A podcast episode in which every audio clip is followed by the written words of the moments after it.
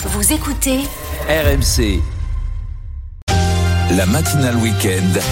les paris RMC. Oui, vous avez deux minutes, messieurs, ce matin. Roland Courbis, Jean-Christophe Drouet, bonjour.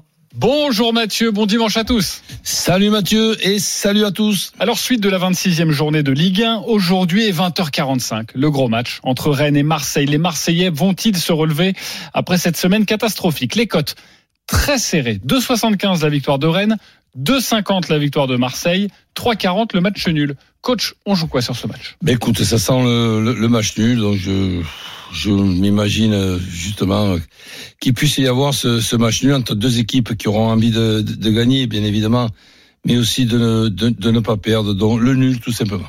On va sur le nul, ça c'est le pari sûr de coach Courbis, c'est 3,40, 10 euros, 34 euros. Ton pari de folie, tu vas faire quelque chose de, de peu ordinaire, tu vas en proposer deux. Ben oui, donc euh, dans le, dans le match nul, comme je vois pas beaucoup de buts, il y a le 0-0 et le 1 partout.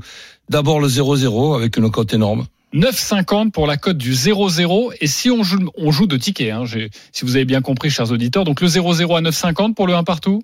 Et le 1 partout avec euh, deux buteurs, Toko Ekambi ou Sanchez, qui reste quand même le, le, le joueur expérimenté, capable de bien y gérer et bien avaler ces coups de marteau sur la tête qui se sont passés dans les, dans les matchs précédents. Donc, un partout et but de Toko Ekambi ou Sanchez. Et ça, c'est coté à 12. Vous vous, laissez le, vous vous laissez le choix du buteur et vous mettez le 1 partout coté à 12, 10 euros, 120 euros. Et sinon, il y a évidemment le 0-0 avec cette cote à, à 9,50. Merci, coach. Merci à vous. Bon jeu à tous. Merci, messieurs. Les paris RMC qu'on retrouve à midi tout à l'heure avec toute la Dream Team.